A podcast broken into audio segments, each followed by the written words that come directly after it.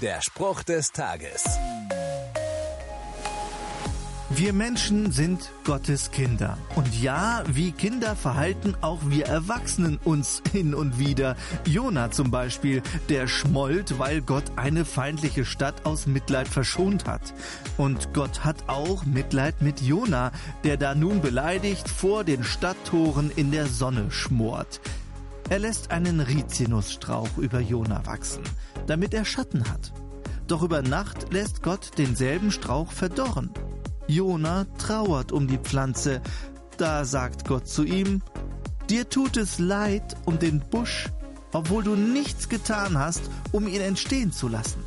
Ninive aber hat über 120.000 Einwohner, die nichts zwischen links und rechts unterscheiden können. Sollte ich so eine große Stadt nicht schonen?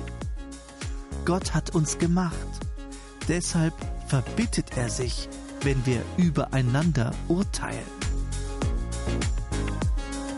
Der Spruch des Tages steht in der Bibel.